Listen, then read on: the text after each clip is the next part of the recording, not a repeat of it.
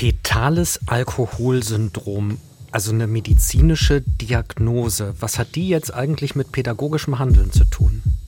Also sagen wir es mal so, Pädagogik handelt mit Menschen und wenn diese Menschen von bestimmten Entwicklungsbedingungen betroffen sind, und dazu gehören natürlich pränatale Schädigungen ihres Gehirns in ganz besonderem Maße, dann muss sich Pädagogik natürlich darauf einstellen, dass äh, Erziehung eben nicht ein Interaktionsprozess auf der Grundlage eines Tabula rasas ist, sondern dass das Kind mit bestimmten Ausgangsbedingungen geboren wird. Und wenn diese Ausgangsbedingungen durch Alkohol verändert wurden, dann verändert sich damit auch der gesamte pädagogische Prozess. Mhm. Aber es ist ja nicht so, dass eine medizinische Diagnose immer vorliegt, dass die immer da ist. Und PädagogInnen sind keine Ärzte. Das macht es nicht einfacher. Das macht es nicht einfacher, vor allen Dingen, weil natürlich äh, die Frage, ist das Gehirn durch Alkohol in der Schwangerschaft beeinträchtigt worden, gar nicht so leicht zu beantworten ist, weil man es im Nachhinein nicht feststellen kann. Also man findet ja im Gehirn keinen Restalkohol. Naja, und das Wissen um so eine Diagnose, kann das nicht auch eine sehr große Gefahr bedeuten, dass Kinder stigmatisiert werden? Da müssen wir verdammt aufpassen. Also die Diagnose fetales Alkoholsyndrom erweitert den Korridor zu erwartener Entwicklung und nicht verengt ihn. So, das heißt, wenn es für ein Kind ohne fetales Alkoholsyndrom normal wäre, 95 Prozent aller Kinder lernen zwischen dem 10. und dem 16. Lebensmonat laufen, bedeutet ein fetales Alkoholsyndrom, dass das zu erwartende Spektrum 95 Prozent aller Kinder mit fetalem Alkoholsyndrom lernen zwischen dem 10. Monat wie sonst auch, und dem dritten Lebensjahr laufen. Das heißt, wir haben eine Entwicklungsverzögerung, das Fenster wird größer. Systemsprenger. Der Podcast. Mit Menno Baumann und Timo Grampes.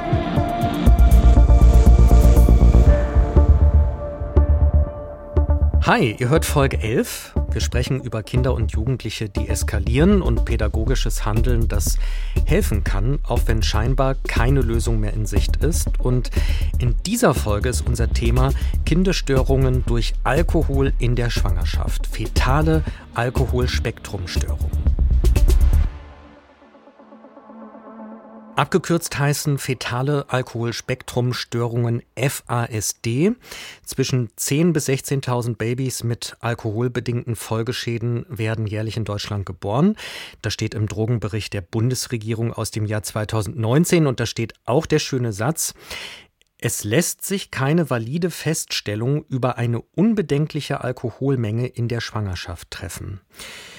Ja, und das ist auch das, was ich von Müttern gehört habe, die sich in einer Reportage sehr offen geäußert haben über ihren Alkoholkonsum in der Schwangerschaft. Das war typischerweise nicht unbedingt der Vollrausch nonstop, sondern manchmal auch eher sowas wie ein paar Gläser oder ich wusste nicht, dass ich schwanger war die ersten Wochen und da habe ich getrunken und das nach der Nachricht sofort gestoppt, aber da war es zu spät, wie sich das herausgestellt hat. Und da kann es eben schon zum fetalen Alkoholsyndrom kommen, kurz FAS als schwerste Form der fetalen Alkoholspektrumstörung, die wiederum unglaublich viele Ausdrücke finden kann. Ja?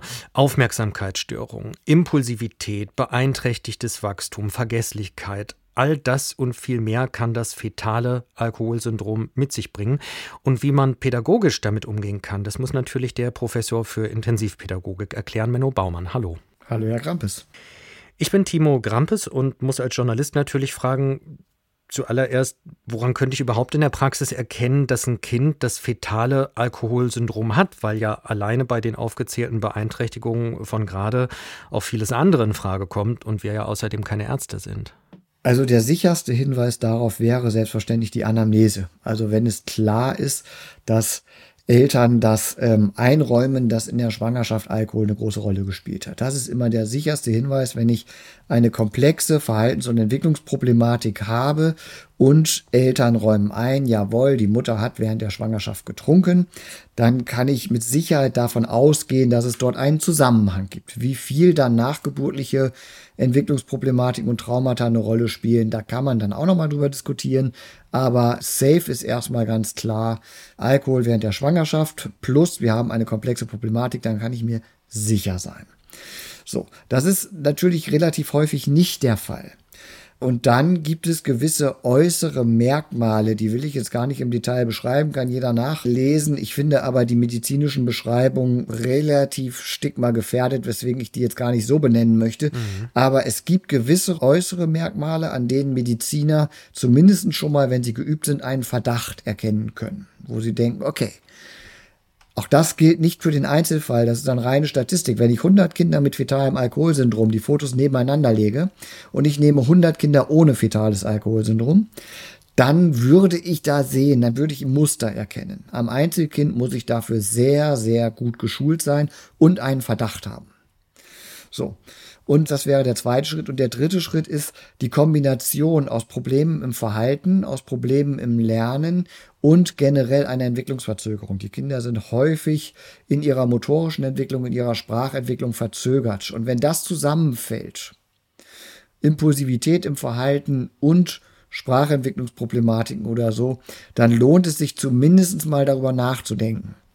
Wir müssen aber auch aufpassen, es ist keine Diagnose, die der Sozialarbeiter, die Sozialarbeiterin oder auch die Nichtfachkraft zum Beispiel in einer Pflegefamilie einfach mal so raushauen sollte. Also das muss sehr sorgfältig geprüft werden. Das kann nicht sein, dass man sagt, ja, ich habe hier ein Problem mit meinem Kind, es ist total impulsiv. An mir kann es nicht liegen, weil ich als Pflegefamilie habe optimale Bedingungen gestellt, dann muss es ja ein fetales Alkoholsyndrom sein. So einfach ist es eben dann auch nicht und deswegen bin ich immer der Meinung, der Verdacht Alkohol in der Schwangerschaft könnte hier bei den Verhaltensproblemen eine gewichtige Rolle spielen, muss immer fachärztlich durch eine erfahrene Fachambulanz abgeklärt werden. Weil wir schließlich keine Ärzte sind, das nur kurz, aber zur Ergänzung finde ich es trotzdem wichtig. Wenn nicht das fetale Alkoholsyndrom, was könnte aus den gesamten Alkoholspektrumstörungen noch Verdächtiges auftauchen? Also was umfasst das alles? Also es gibt die sogenannte alkoholbedingte entwicklungsneurologische Störung.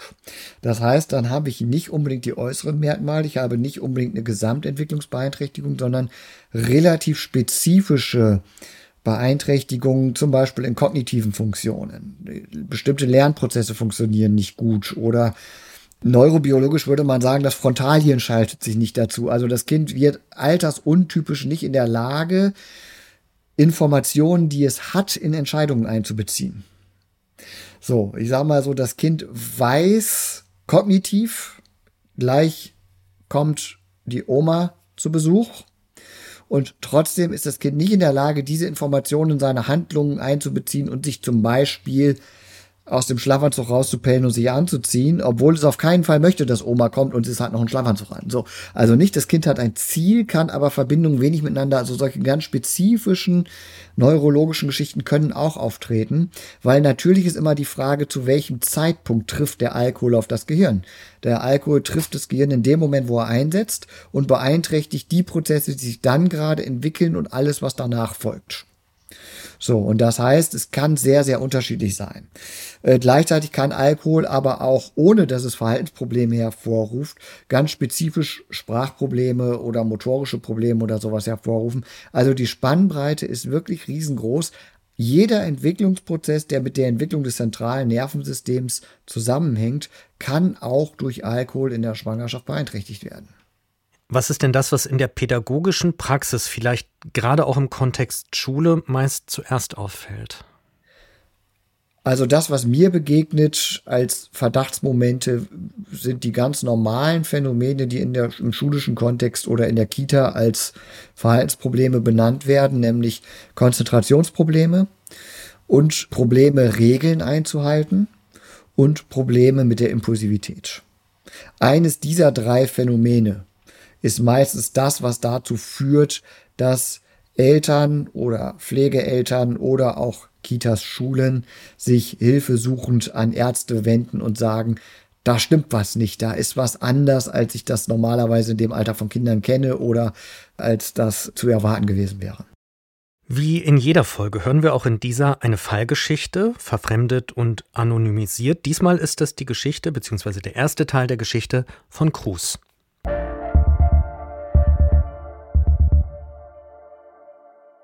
Cruz Mutter trinkt seit ihrem 19. Lebensjahr täglich Alkohol. An Wochenenden exzessiv, dann teils auch in Kombination mit Ecstasy. Mit 28 kommt sie wegen Alkoholmissbrauchs ins Krankenhaus. Dort erfährt sie, dass sie schwanger ist. Im vierten Monat. Von wem weiß sie nicht, sagt sie. Nach der Schwangerschaftsnachricht fängt sie an, auf illegale Drogen zu verzichten. Ihr exzessives Trinken am Wochenende reduziert sie. In der Woche trinkt sie zwei Bier vor der Arbeit und zum Einschlafen trinkt sie Schnaps aus ihrem Flachmann. Ihre Eltern machen Druck, Sie soll ganz mit dem Trinken aufhören. Sie versucht einen kalten Entzug, der scheitert. Daraufhin versucht sie sich mit einer Jogginghose zu strangulieren. Der Suizidversuch misslingt und sie kommt in die Psychiatrie. Dort verbringt sie die restliche Zeit ihrer Schwangerschaft. Das Jugendamt wird eingeschaltet. Sie willigt ein, dass mit der Geburt ein Amtsvormund eingesetzt wird und Cruz in eine Pflegefamilie kommt. Nachdem Cruz wenige Wochen in einer Bereitschaftspflegefamilie verbracht hat, geht die Mutter in der Klinik in eine Entgiftung und in Therapie. Danach möchte sie es mit ihrem Sohn versuchen. Cruz bleibt länger als geplant in der Bereitschaftspflege. Im Alter von sieben Monaten kehrt er zu seiner inzwischen alkoholabstinenten Mutter zurück – Beide ziehen in eine Mutter-Kind-Einrichtung. Cruz ist sehr unruhig, weint viel, schläft schlecht und ist sehr schwer zu füttern. Die Mutter gerät an ihre Belastungsgrenze. Nachdem ihr in der Einrichtung deutlich gemacht wird, dass sie außerhalb der Einrichtung wohl nicht mit Cruz zusammenleben kann, läuft die Mutter weg. Am nächsten Morgen wird sie mit einer Blutalkoholkonzentration von fast fünf Promille vor einer Diskothek gefunden und in die Notaufnahme gebracht. Cruz kommt in eine neue Bereitschaftspflegefamilie. Erst an seinem ersten Geburtstag bekommt er eine Dauerpflegestelle vermittelt.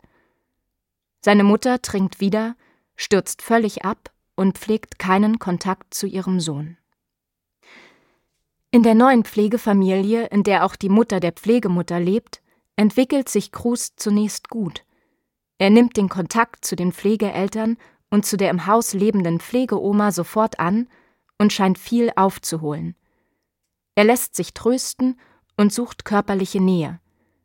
Allerdings fällt im Lauf der Zeit auf, dass Cruz keinerlei Anstalten unternimmt, zu stehen, geschweige denn zu laufen und dass er lange nur Einwortsätze spricht und diese recht undeutlich. Die Pflegemutter reduziert ihre Berufstätigkeit drastisch, um sich intensiv um Cruz kümmern zu können. Mit drei Jahren kommt er in den Kindergarten. Dort wird schnell deutlich, dass Cruz soziale Probleme hat. Er kneift und beißt andere Kinder manchmal ohne Vorwarnung, nahezu immer aber, wenn ihm etwas verboten wird oder er einen Wunsch nicht erfüllt bekommt. Am deutlichsten fällt den ErzieherInnen auf, dass Cruz aus Erfahrungen nicht zu lernen scheint.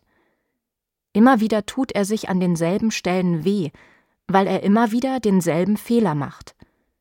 So verbrennt er sich quasi täglich die Lippen am Früchtetee, wenn die ErzieherInnen ihm den Becher nach dem Einschenken nicht erst einmal wegnehmen. Auch gerät er immer wieder an derselben Stelle auf dem Klettergerüst aus dem Gleichgewicht und stürzt. Obwohl er theoretisch weiß, wo der Fehler liegt, kann er ihn nicht verhindern. Nach einem Gespräch in der Kita arrangieren die Pflegeeltern Ergotherapie und Logopädie sowie eine Reittherapie auf einem nahegelegenen Bauernhof. Gerade bei den Tieren scheint Cruz zu entspannen und zur Ruhe zu kommen. Er lernt reiten und darf schon mit sechs Jahren allein mit dem Bauernhofhund spazieren gehen. Cruz scheint motorisch und sprachlich große Fortschritte zu machen, während sein Sozialverhalten und seine Risikowahrnehmung schwierig bleiben. Seine Entwicklung in diesen Bereichen stagniert. Große Gruppen sind schwierig für ihn. Deswegen wird er mit Blick auf die kleineren Lerngruppen an der örtlichen Förderschule eingeschult. Der erste Teil der Fallgeschichte von Cruz, der leider in seinem bisher kurzen Leben schon sehr viel mitgemacht hat. Herr Baumann, bei seiner Mutter musste man beim Thema Alkoholkonsum ja jetzt nicht gerade zwischen den Zeilen lesen, aber ich habe nichts gelesen von einer Diagnose fetales Alkoholsyndrom bei Cruz. Gab es die bisher nicht? Doch, die stand ganz eindeutig im Raum, aber weil die Sachlage so eindeutig war. Also es war wirklich gut dokumentiert. Die Familie war ja bekannt, die Mutter war bekannt, hat nie ein Geheimnis daraus gemacht und Insofern war der Alkoholkonsum ganz klar dokumentiert und dementsprechend ist es so im Prinzip als Diagnose als Selbstverständlichkeit von Anfang an bei den Kinderärzten immer als Erklärung für die Schwierigkeiten, die Kruse in seiner Entwicklung hatte, mitgelaufen. Man hat nie jetzt eine Differentialdiagnostik gemacht, weil es so klar war. Kruse war von Anfang an des Lebens anders als andere Kinder und Kruse war vollkommen klar in der Schwangerschaft massivem Alkohol ausgesetzt. Und damit war es irgendwie auch für alle selbstverständlich, dass dort diese Diagnose zu stellen ist. Das heißt, alle pädagogisch Beteiligten und auch die Pflegefamilie wussten Bescheid. Es war vollkommen präsent. Also es gab so hin und wieder mal so ein paar Absurditäten, so wenn man viele Helferwechsel in kürzester Zeit hat. Also ich erinnere mich daran, dass wir in einem Gespräch gesessen haben, an der die Mutter auch teilgenommen hat.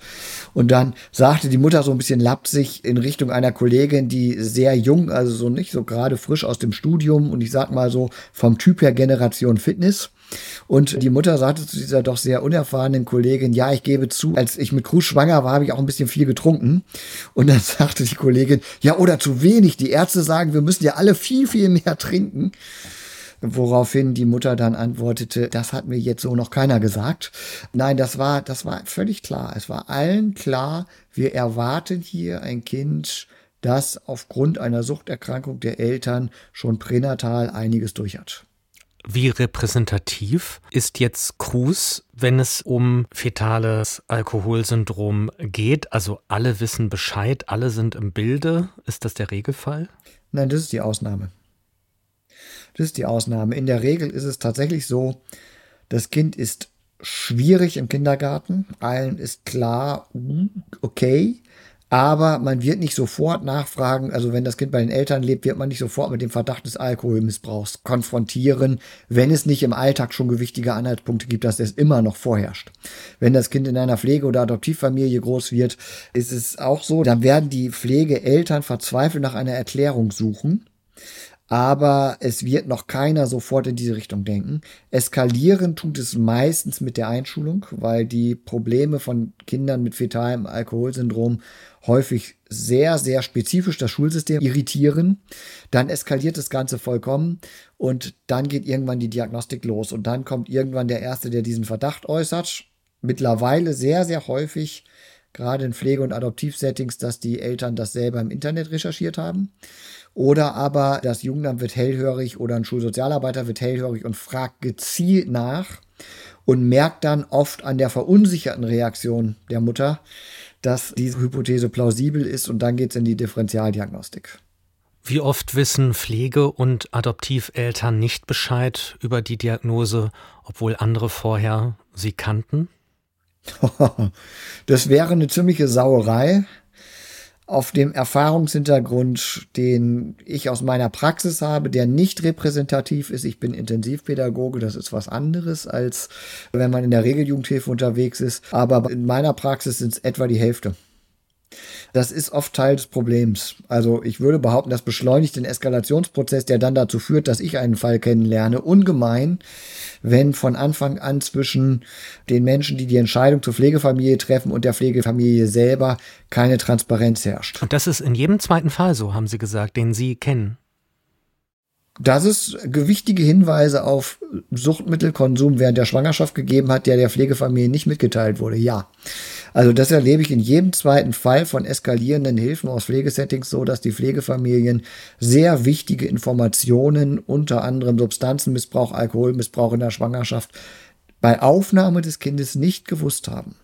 Wenn es dann anfängt zu eskalieren, dann kommt die Information sehr, sehr schnell. Also, dass es über Jahre verheimlicht wird, ist Quatsch. Das wird auch nicht absichtlich verheimlicht. Aber es wird nicht immer als Randinformation mitgegeben. Das würde ich schon sagen. In jedem zweiten Fall ist das ein Problem. Ist doch keine Randinformation.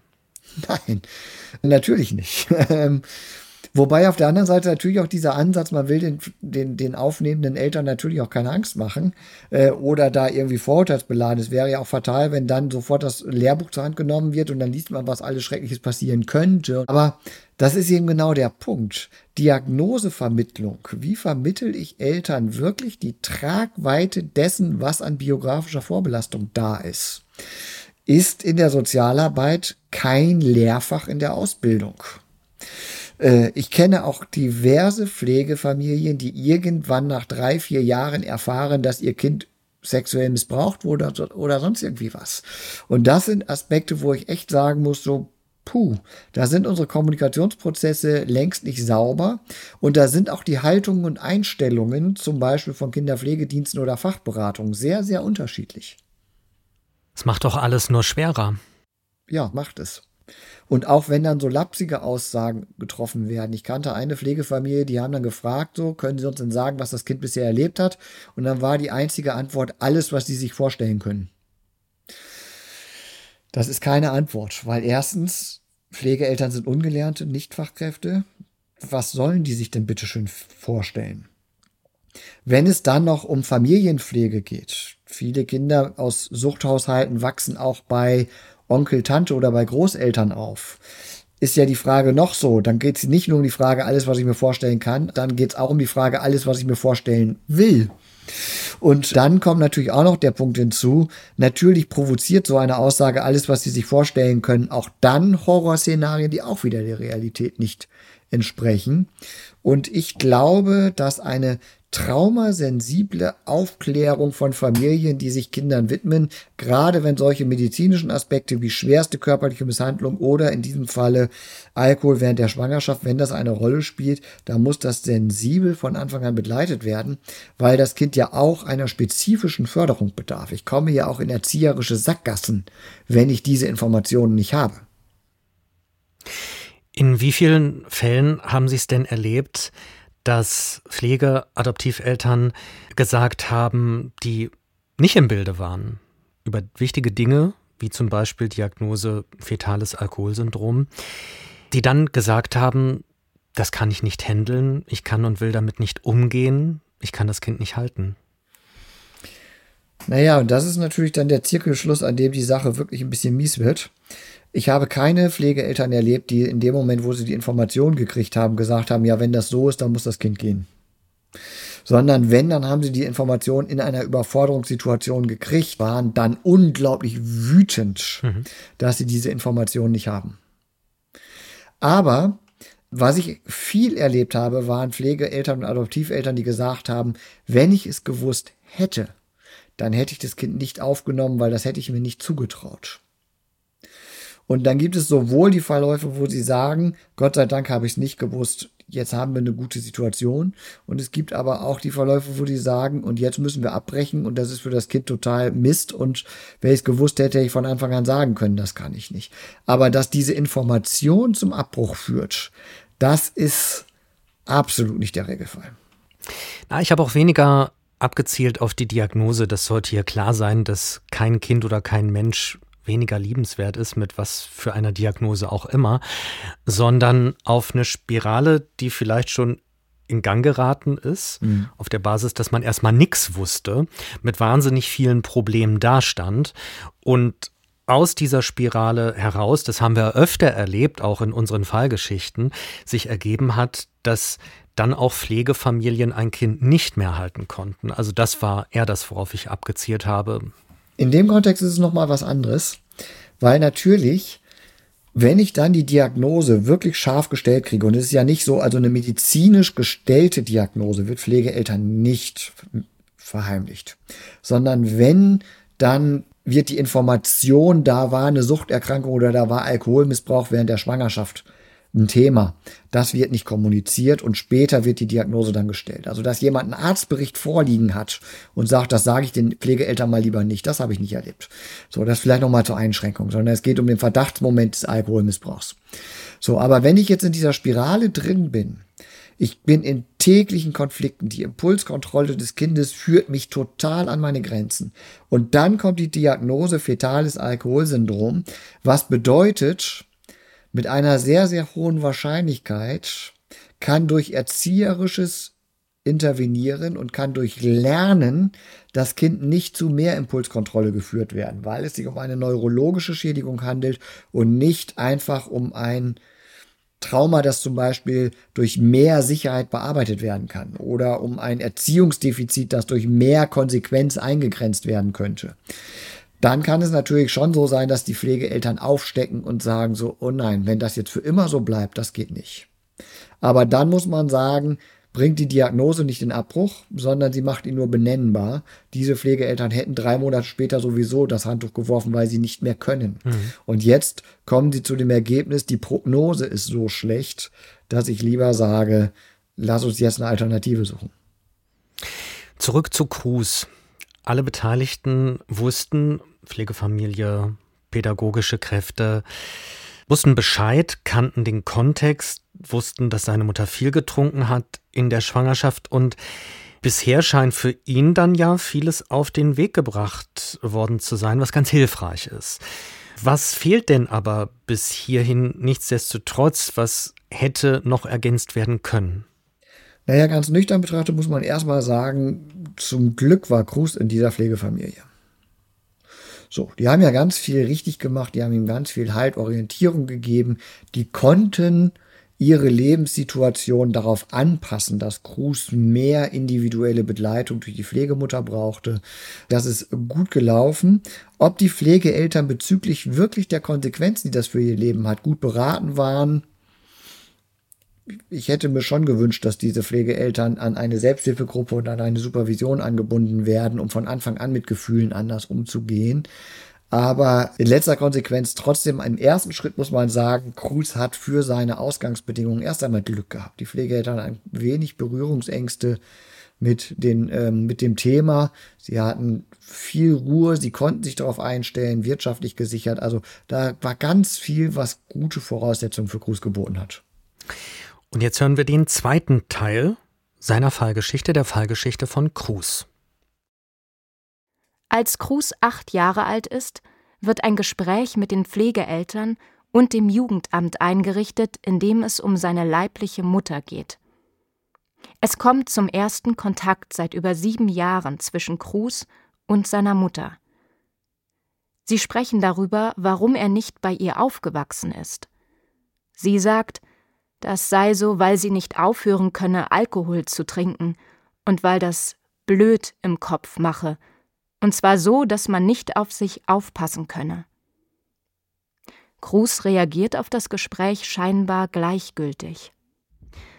Wenige Wochen später stirbt seine Pflegemutter bei einem Autounfall, verschuldet durch einen stark alkoholisierten Autofahrer, der seit Jahren keine Fahrerlaubnis hat.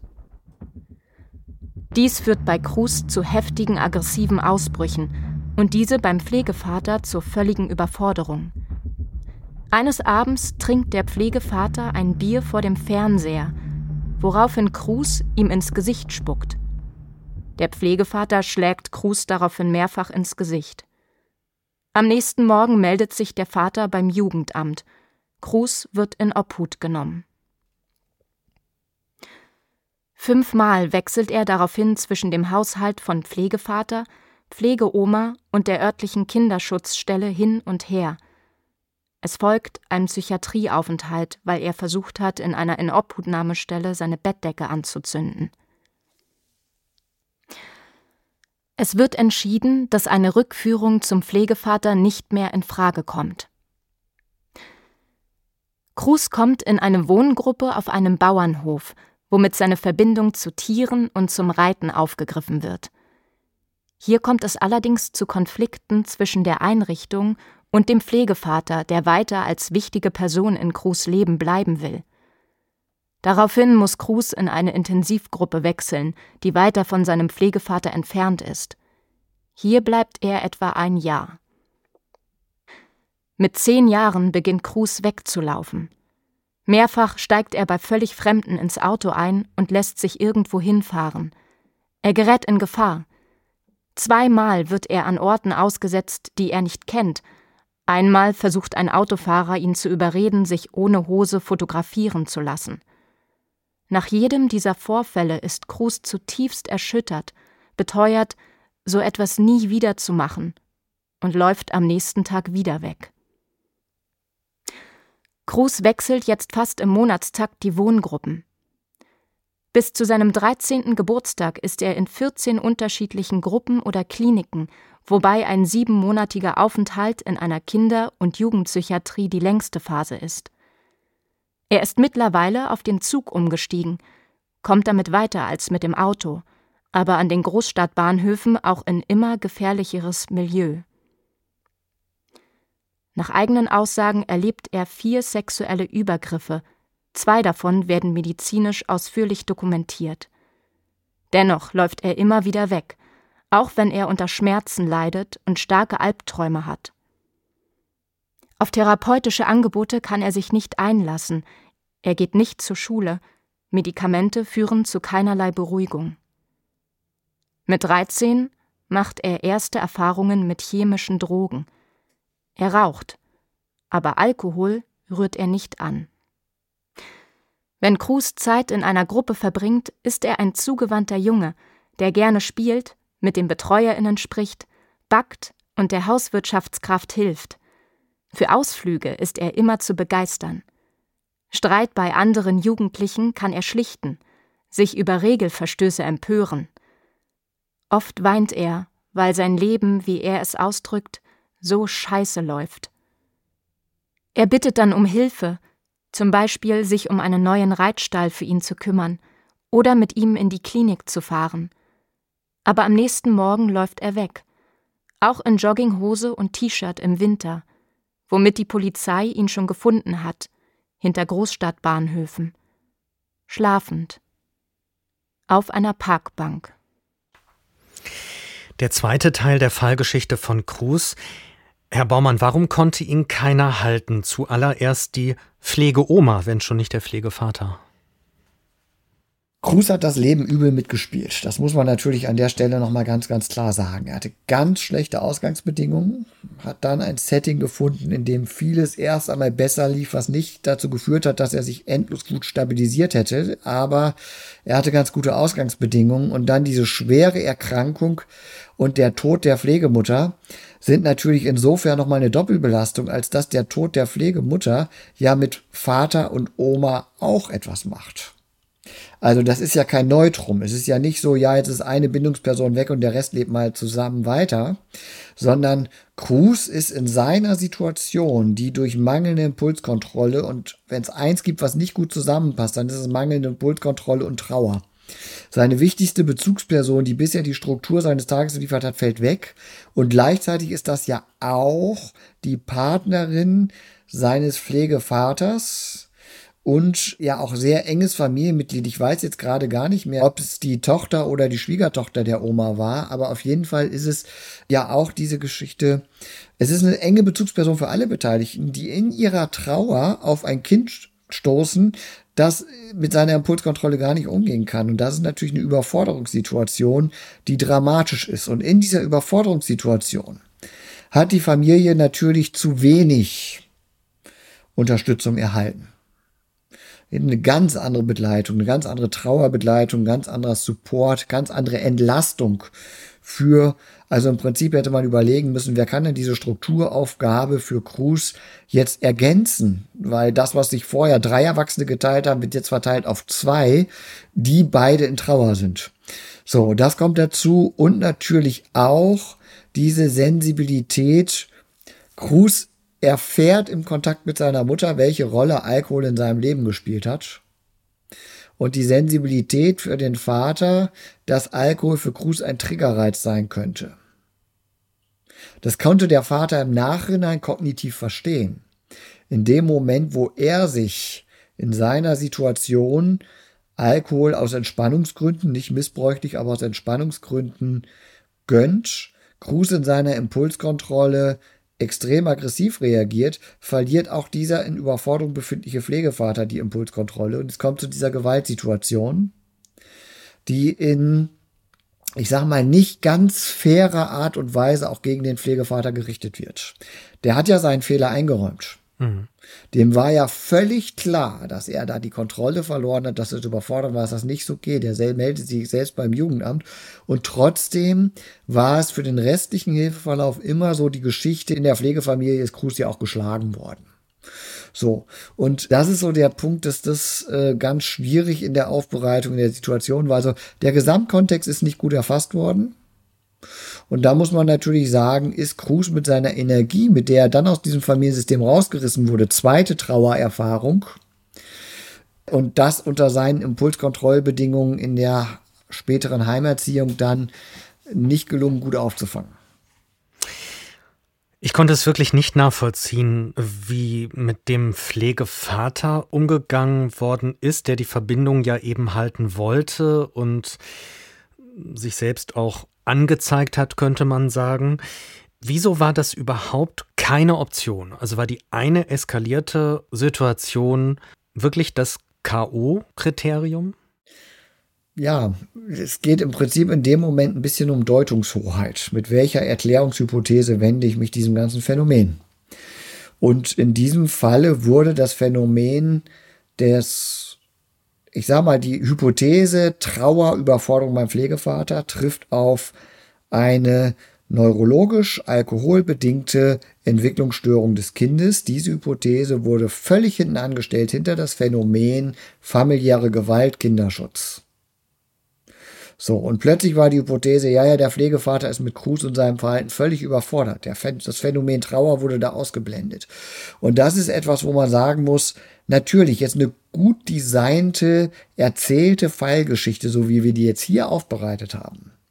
Da fällt es jedem Deppen wie Schuppen von den Augen, dass da irgendwo ein Punkt verpasst wurde, an dem man mit dieser Familie anders hätte arbeiten können. Der Vater war definitiv kein Gewalttäter.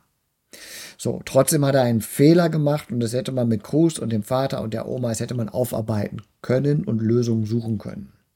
Aber ich sage mal, das Hilfesystem hat die Hypothese familiärer Gewalt als Ausweg aus einer Überforderungssituation, in die man viel hätte investieren müssen, dankbar angenommen ohne es dann leider zu schaffen, Cruz eine angemessene, auch seiner Störung entsprechende Hilfe anzubieten. Alle Hilfen, die folgten, gingen davon aus, mit erzieherischen Interventionen und Strukturgebung kriegen wir Cruz in den Griff. Und da hat Cruz relativ typisch für seine Problematik dem System seine Grenzen aufgezeigt, indem er nicht positive Entwicklungen gezeigt hat, indem er immer wieder ausgeschert ist. Und ich sage mal, dieser Faktor mangelhafte Wahrnehmung der, wie überfordernd im Alltag so eine Störung ist, äh, ist eines der großen Themen, mit dem viele Pflegefamilien und viele Adoptivfamilien und auch viele Eltern. Wir haben auch viele Kinder mit FASD oder FAS in Familien, wo der Alkoholkonsum mittlerweile im Griff ist. Oder wie Sie eingangs gesagt haben, wo es nicht um eine Suchterkrankung ging, sondern wo unter den Bedingungen, ich wusste nicht, dass ich schwanger bin. Manche Frauen merken das ja tatsächlich erst im sechsten, siebten, achten Monat, haben relativ normal Alkohol weiter konsumiert. Vielleicht lag noch eine Hochzeitsfeier oder zwei Hochzeitsfeiern im Sommer dazwischen. Und dann sind sie mit diesem Problem konfrontiert. Und dann kommt es zu Überforderungssituationen und plötzlich ist die Hypothese nicht mehr FASD, sondern dann ist die Hypothese überforderte Eltern. Und dann nimmt das Hilfesystem eine Eigenlogik auf, die dann scheitert. Von daher ist Sensibilität für dieses Phänomen und ich glaube, daraus ergibt sich auch diese Folge, machen wir ja als Wunsch vieler Hörer, die gesagt haben, könnt ihr das mal zum Thema machen. Genau das ist das Thema. Ich glaube, dass diese Hörer, die sich da uns das Feedback gegeben haben, das ist ein wichtiges Thema, genau dieses Erleben haben dass diese Kombination aus, ja, ich bin überfordert und trotzdem will ich das packen und ich habe da eine neurologische Problematik, ich komme keinen Schritt weiter, dass diese Dynamik sozialarbeiterisch zu wenig erkannt wird und am Ende bleibt es bei, ach ja, die sind überfordert stehen. Dieses Wissen, das am Anfang ja scheinbar alle hatten, also alle pädagogisch Beteiligten und die Pflegeeltern, dass Cruz Mutter in der Schwangerschaft sehr viel getrunken hat. Ist das eigentlich dem System jetzt im Laufe der Jahre erhalten geblieben oder ist das in den Hintergrund geraten und hat er noch eine medizinische Diagnostik je durchlaufen oder hat er sie nicht durchlaufen? Eine Feindiagnostik wurde an der Stelle in diesem Falle nicht gemacht, weil es so klar war. Es war von Anfang an schon der Gynäkologe bei Geburt hat's notiert und der Kinderarzt bei den ersten Uruntersuchungen die äußeren Anzeichen erkannt. Also es war bei Cruz tatsächlich Kleinwüchsigkeit und die Veränderungen im Gesicht, die typisch sind, waren deutlich erkennbar. So und von daher war es von Anfang an durchgelaufen. Es musste nicht differentialdiagnostisch erfasst werden. Aber ob dieses Wissen in der Hilfekarriere und in der Beratung der Pflegefamilie immer präsent war oder ob man mit den typischen Dingen, ihr müsst konsequent sein und Struktur und also ob man sich auf diese Banalitäten, sage ich jetzt mal, die man ganz normal allen jungen Eltern mitgibt, beschränkt hat, kann ich in letzter Konsequenz gar nicht so genau beurteilen. Im Nachhinein sagt der Pflegevater natürlich, ist überhaupt nicht berücksichtigt worden. Und diese Aussage ist natürlich auch dem Frust geschuldet, dass er krachend gescheitert und jetzt als der Gewalttäter dargestellt wird. Diesen Vorwurf will ich jetzt gar nicht als belegt oder als verifiziert betrachten. Aber man kann davon ausgehen, ja, es wussten alle und trotzdem sind immer wieder Situationen aufgekommen, wo man davon ausging, man hat es mit einem ganz normalen Pflegeverhältnis zu tun und berät wie in einem ganz normalen Pflegeverhältnis und das wurde der Sachlage einfach nicht gerecht. Ja, ja, aber wusste es auch noch später die Kinder- und Jugendpsychiatrie, wusste es die Gruppe, in der es später war, also das zog sich durch, dieses ja, Wissen. das war in der Akte stetig notiert. Tauchte seine leibliche Mutter irgendwie noch auf? Jetzt, nachdem er aus der Pflegefamilie rausgekommen ist, es gab sehr wahrscheinlich, da hat Kruse nicht mit offenen Karten gespielt, es gab sehr wahrscheinlich WhatsApp-Kontakte. Aber immer wieder so kürzere Dinge. Also die Mutter hatte letztlich Angst. Ja, war völlig klar, dass sie überfordert sein würde und hat Cruz so ein bisschen so eine Hab-Acht-Stellung gehalten. So. Also immer so ein bisschen, wenn das passieren würde, dann, wenn das passieren würde, dann, aber es ist nie eingetreten. Also Live-Kontakte haben nach der Herausnahme aus der Pflegefamilie keine Rolle mehr gespielt. Was hat bei ihm dazu geführt, dass er nur noch so wenig erreichbar ist und so viel ausbricht? Er hat eine neue Strategie erfunden, wie er damit umgeht mit den Situationen, in denen er sich nicht orientieren kann. Der Junge war voll erreichbar. Wenn man mit dem gesprochen hat, konnte man sich nicht erklären, warum dieser Hilfeverlauf so eskaliert ist. Und auch die Betreuer in den Projekten haben ja gesagt, wenn der da ist, alles bestens. Der spielt mit uns, der redet mit uns, der macht Spaziergänge, der erzählt uns Sachen aus seinem Leben. Es ist kein Problem. Das Problem ist, dass er nicht da ist. Cruz hat irgendwann die Strategie entwickelt, einfach zu gehen, wenn es ihm zu viel wird. Und dieses Es wird mir zu viel ist leider in seinem Alltag sehr oft vorgekommen. Und deswegen war er dann irgendwann mehr unterwegs als in den Einrichtungen selber. Aber Cruz hat ja am Ende kaum noch was kaputt gemacht, sondern seine Impulskontrollproblematik bestand darin, es wird mir zu viel ab durch die Mitte. Und dann ist er in irgendeinen Zug gestiegen und hat sich massivst in Gefahr gebracht. Und auch daraus, und das ist so typisch für das, für alkoholbedingte Problematiken, aus negativen Konsequenzen nicht lernen. Der Junge ist auf seinen Reisen sexuell missbraucht worden. Das heißt, am Ende hatten wir mindestens dann die Kombination aus Alkoholproblematik, schweres Trauma durch Bindungsverlust, Tod der Mutter herausnehmen aus der Pflegefamilie und sexueller Missbrauch auf der Straße. Also ganz, ganz großes Paket. Und trotzdem, Cruz hat unter diesen Vergewaltigungen, die er erlebt hat, massivst gelitten konnte daraus aber nicht lernen. Nachts um zwei Uhr ist ein Hauptbahnhof für mich kein guter Ort. Und wenn ein 40-Jähriger zu mir sagt, komm mit mir nach Hause, da kannst du duschen und bei mir schlafen, dann bin ich dort nicht sicher. Der ist gar nicht mein Freund.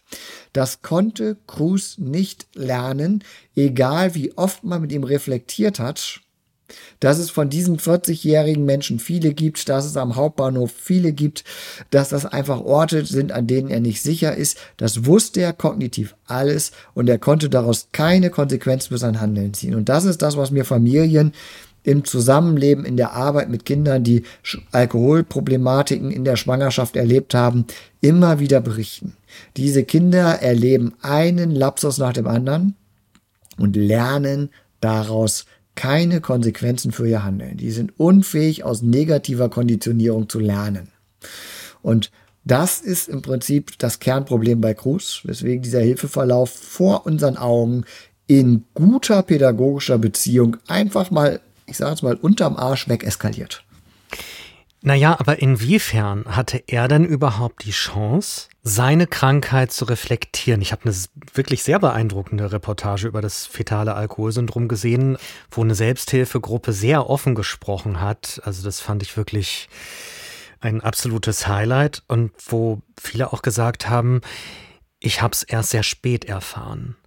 Jetzt wird vieles für mich klarer, was ich tun kann, und ich habe mich eben geschämt, weil ich unfähig bin, dies zu tun und das zu tun. Hat Cruz diese Chance gehabt? Hat man mit ihm klar kommuniziert über diesen Hintergrund und was er damit tun kann? Ja, da muss man ein paar Dinge unterscheiden.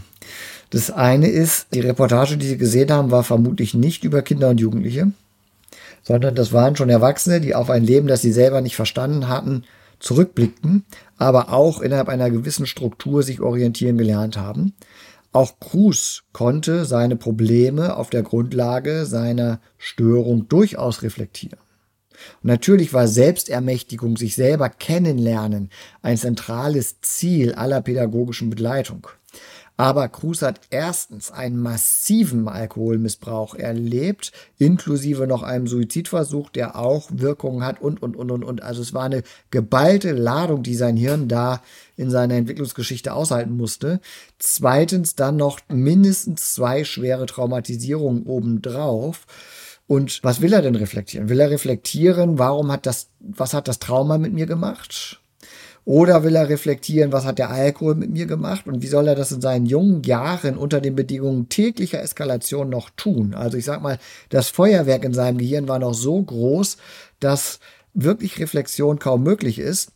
Und ich glaube schon, wenn man Cruz geschafft hätte, einen Therapeuten anzubinden, der hätte in der Therapie gesessen und hätte dem Therapeuten erzählt, wie schwer ihm das fällt und dass Stress in der Schule dafür führt, dass er wegläuft und dass ihm Menschen wehgetan haben, hätte der alles reflektieren können.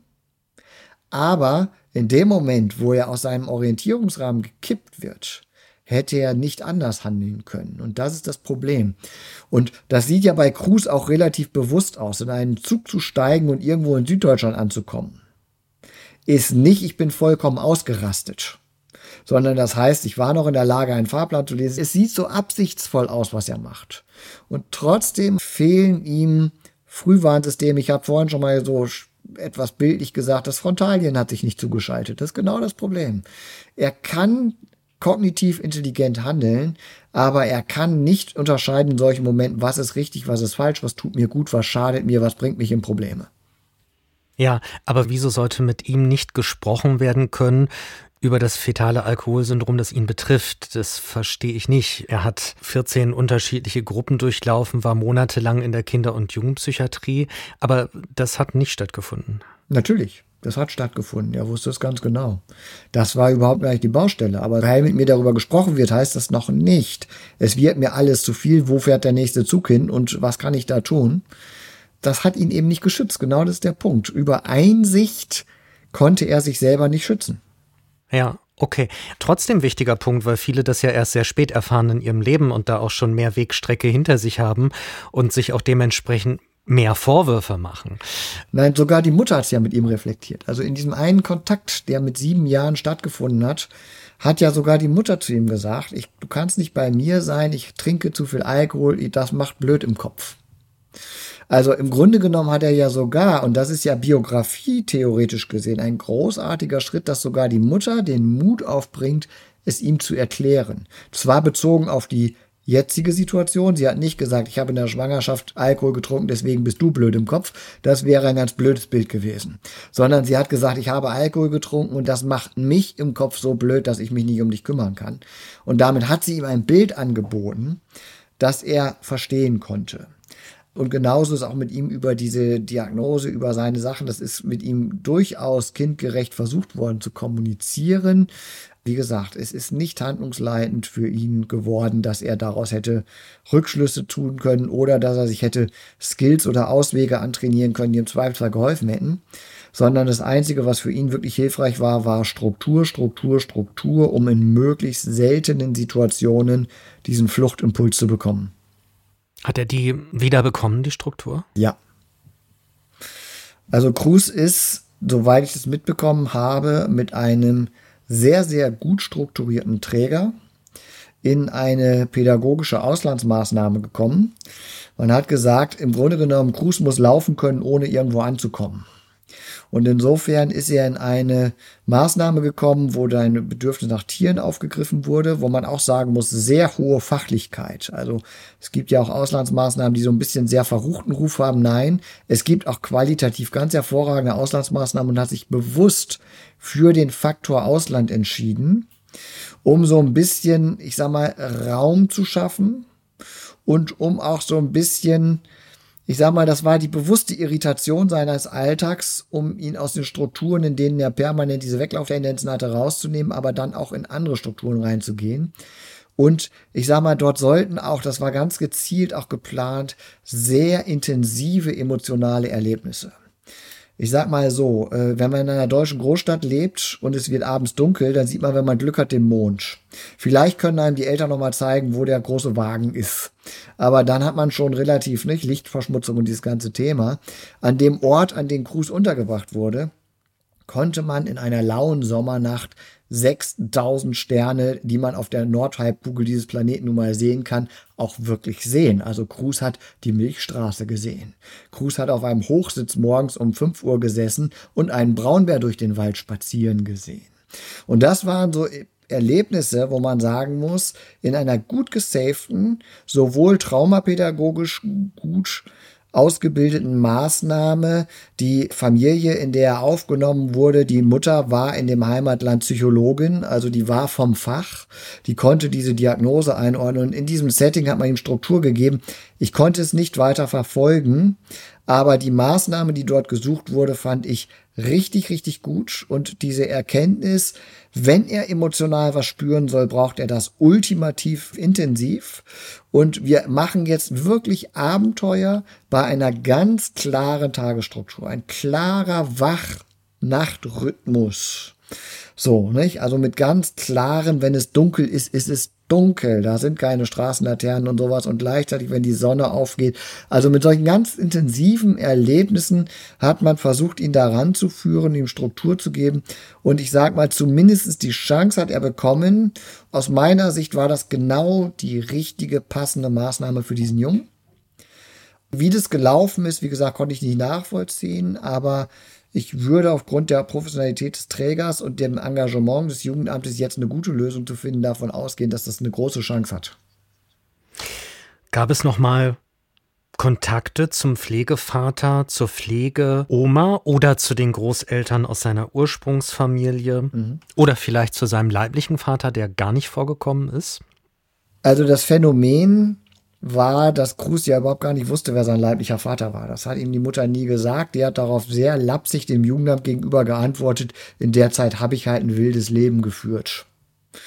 Und äh, von daher äh, wissen wir nicht, ob sie es überhaupt selber wusste. Wir wissen nicht, was für eine Erfahrung das war. Also das Thema Vater, keine Chance. Zur leiblichen Mutter gab es, soweit ich weiß, keine weiteren Kontakte. Pflegevater und Pflegeoma waren durchgängig als Kontaktpersonen durchaus aktiv. Und da der Fall Cruz tatsächlich in die Corona-Zeit reingeragt hat, ähm, sind wir da auch an einem Punkt, wo man sagen muss, es war zu der Zeit normal über Videokontakt, über Video, über FaceTime haben die meistens genutzt, Kontakt zu halten. Das konnten sie schon mal und das konnte er natürlich auch von dem Ort, an dem er dann untergebracht war. Es ist ja nun ein offenes Geheimnis, dass in vielen europäischen Ländern die Internetverbindung selbst im allertiefsten Wald noch besser ist als in Berlin auf dem Alexanderplatz. Und von daher, also er hatte sich das während der Corona-Pandemie durchaus schon antrainiert, über Videokontakt zu seiner Pflegefamilie zu halten. Und das ist erhalten geblieben. Da gab es keinen Grund, was zu verändern. Der Pflegevater war bereit und im Kontakt geblieben ist er. Er hatte aber, als ich ihn das letzte Mal gesehen habe, für sich auch klar als Lebensort scheiden die aus. Und dann hatte ich noch die Großeltern aus der Ursprungsfamilie oder von der Mutter. Spielten die eine Rolle oder so gar nicht? Nicht, dass ich wüsste und vor allen Dingen sind die in der Zeit nicht plötzlich wieder aktiv geworden. Also da gibt es keine Hinweise. Dass die Ursprungsfamilie hat Cruz einfach für sich ein Stück weit abgehakt. Also vielleicht ist da auch der Unterschied zu der Fallgeschichte aus Fall Nummer 10. Da haben wir durchaus Parallelen. Und hier sehen wir tatsächlich einen großen Unterschied. Die Mutter hat zu einem bestimmten Punkt sich der Thematik gestellt und war Cruz gegenüber ehrlich. Und insofern konnte Cruz in dieser hohen Dynamik seiner Eskalation einen Haken dran machen, in Anführungsstrichen. Ich glaube trotzdem, dass ihm das wichtig wäre. Und wenn die Mutter sich stabilisiert, würde ich mir wünschen, dass die nochmal einbezogen wird. Ich hoffe, die wird nicht vergessen und so. Aber für Cruz war das nicht das drängendste Thema, sondern für Cruz war das drängendste Thema, einen Ort zu finden. Für Cruz war das drängendste Thema, dass diese Spiralen der Gewalt enden. Und für Cruz war das dringendste Thema, dass er irgendwie mit der Pflegefamilie in Kontakt bleiben darf. Systemsprenger. Das war Folge 11 mit Musik von Michael Hank, der diesen Podcast auch produziert. Die Fallgeschichten spricht Luca Lehnert, unsere Grafik kommt von Chrissy Salz. Ich bin Timo Grampes und moderiere das Ganze und habe das Konzept erstellt gemeinsam mit Menno Baumann im Auftrag der Fliedner Fachhochschule Düsseldorf. Und für Fragen und Feedback könnt ihr Menno Baumann da erreichen unter baumann.fliedner-fachhochschule.de. Baumann mit zwei N und Fliedner mit D. Dankeschön. Thank you.